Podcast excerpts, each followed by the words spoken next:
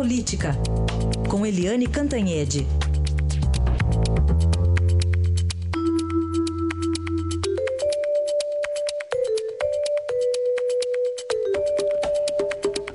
Bom, o Supremo devolveu para o Senado a batata quente chamada Aécio Neves, agora é com o Senado então, né, Eliane? Bom dia. Bom dia, Heisen, bom dia, ouvintes. Pois é, o Supremo está sendo super criticado é, por causa dessa divisão interna e tal, mas o fato é que o Supremo devolveu a batata quente para o outro poder e disse: olha, agora outro poder, você resolve esse probleminha aí. E o que está acontecendo? Se o Supremo se dividiu até agora, a partir de agora, quem está super dividido é o Senado Federal.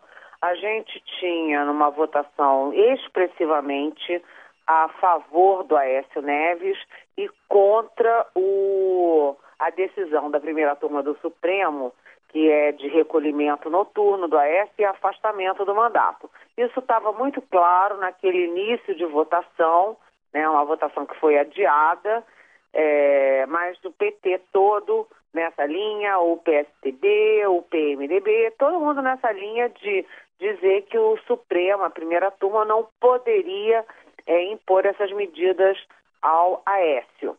E agora, com a decisão do Supremo, dizendo que o Senado pode sim é, não dar o aval, dar ou não dar o aval para essas medidas cautelares, quem está dividido é o Senado. Né? Agora, o PT, que ia votar nesse sentido, já está mudando e dizendo que vai votar pelo afastamento do Aécio. Né? Metade do PMDB se dividiu também, já quer votar pelo afastamento do Aécio. Né? Então, para resolver, é, como eu disse, esse probleminha, agora estão fazendo uma grande articulação entre os partidos para o voto ser secreto.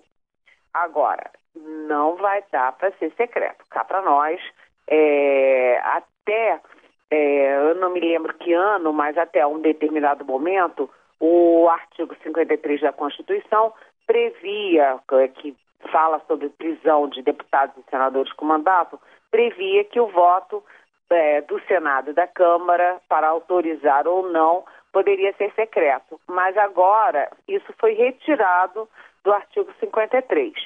E agora eu quero saber como que os senhores senadores vão fazer essa votação secreta. Tem que ser uma votação aberta para que o eleitor de cada um fique sabendo como o seu eleito está votando. Eles estão livrando a cara do Aécio Neves ou não? Estão é, dando aval para o Supremo ou não? Eles têm que se explicar. O PT está numa situação muito curiosa, porque ele vai e volta. Na primeira votação, que não foi completada, como eu disse, o PT votou é, contra o afastamento do Aécio e contra o recolhimento noturno. Os discursos foram super duros contra o Aécio, e principalmente da presidente nacional do PT, a senadora Gleice Hoffmann, dizendo que não era a favor do Aécio né, e criticando duramente a Aécio, dizendo que a Aécio está colhendo o que plantou, mas em defesa da instituição Senado, da independência dos poderes e da, enfim, é, e da, do limite das investigações. Isso aí era tudo o discurso do PT, todos eles falaram assim. A Gleice, o Lindbergh Faria, todos eles. Agora eles mudaram de ideia. Agora não é mais defender a instituição, nem defender os princípios, nem defender a não interferência. Agora é já votar pela, pela cassação do Aécio. Ou seja, o, o Supremo se dividiu, jogou a batata quente para o Senado e agora o Senado é que está se retorcendo em dores para resolver o problema Aécio Neves. Com um detalhe, é que dê no que dê a votação de terça-feira no plenário do Senado, o fato é que o Aécio, com nove inquéritos, no Supremo Tribunal Federal, ele é o terceiro no pódio de inquéritos do Supremo, ele está com o encontro marcado com a Justiça. A Justiça é lenta, o Supremo Tribunal Federal é mais lento ainda, mas mais cedo ou mais tarde a S vai ter um encontro cara a cara com a Justiça. Enquanto isso, as instituições ficam dando, assim, vexames públicos, né, Heisen? É. Bom, e outros lá que agora vão julgar também. Quando a fila andar, vão ter a sua vez também, né? Exatamente. Agora, falando aí no Supremo ainda, Eliane, nesse julgamento, essa divisão, como é que está essa divisão lá no, no plenário do Supremo? Olha, essa divisão é uma divisão que veio para ficar. Não é apenas no caso do Aécio, nem no caso em tese sobre o que fazer com os parlamentares enrolados. Isso aí foi só um lance, uma batalha. O Supremo está dividido exatamente ao meio. Né? É, eu diria assim, a grosso modo, didaticamente, digamos, que a divisão é, de um lado, você tem aqueles ministros que estão cansados da impunidade, né? Aquilo que o, o relator Edson Fachin falou no voto dele.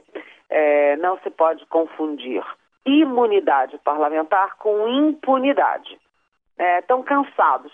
E aí eles foram buscar uma brecha no, no Código do Processo Penal para conseguir punir o Aécio.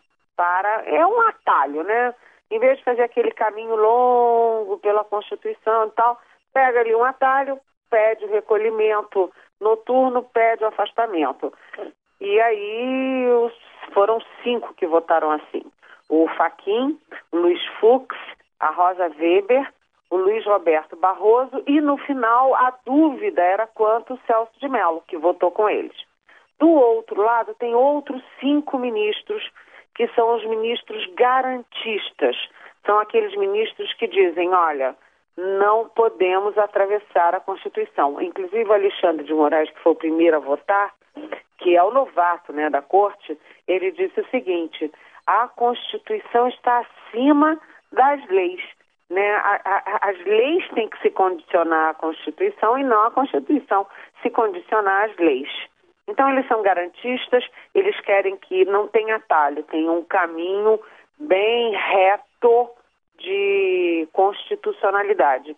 São eles o Alexandre de Moraes, o Gilmar Mendes, o um, Ricardo Lewandowski, o Dias Toffoli Está faltando um, que é o. Hum, Marco Aurélio? Marco Aurélio Melo. Isso.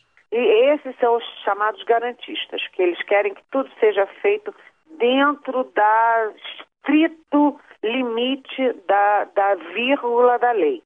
Né? E como fica o desempate? O desempate é com a presidente Carmen Lúcia, que, que ela se coloca não apenas como ministro do Supremo Tribunal Federal, mas também ela, ela traz para ela a responsabilidade do equilíbrio entre os poderes, de não ter aí uma crise institucional. Então, a Carmen Lúcia, nessa votação, tentou fazer uma saída de meio termo, mas a opinião pública está sendo muito, vamos dizer assim, irada, está muito irada e muito crítica a essa posição da Carmen Lúcia. É, porque ela tentou dizer ali, não, não, eu voto tudo com o relator Faquim, menos numa coisa, que é o direito que a plenária da Câmara e do Senado tem de não uh, dar o aval às decisões. E aí o Faquim ficou enfurecido, pegou lá a, a, a, o motivo, né, a DINC da, que estava sendo votada e disse, mas minhas presidente, isso aqui é exatamente o cerne da questão. A senhora não está discordando de um ponto, a senhora está discordando do meu voto, porque a questão central é se o Senado e a Câmara têm ou precisam dar ou não aval decisões do Supremo em relação aos parlamentares no caso de medidas cautelares. Então, é, enfim, a opinião pública não está aceitando. Eu vi as redes ontem, as colunas, os, as análises todas muito duras, mas eu acho que isso é um, uma, é um ponto importante da democracia, Heisen, uhum. que é uh, discutir os limites né, dos poderes, discutir a importância é, da relação entre Congresso e Supremo e, enfim, e não adianta a gente ficar desqualificando o Supremo. É acompanhar, ver as posições e respeitar um debate que tem muito a ver com o futuro do país. E vamos ver os próximos, como é que, como é que serão. Eliane, Exatamente. Obrigado, um bom fim de semana. Até segunda. Bom fim de semana.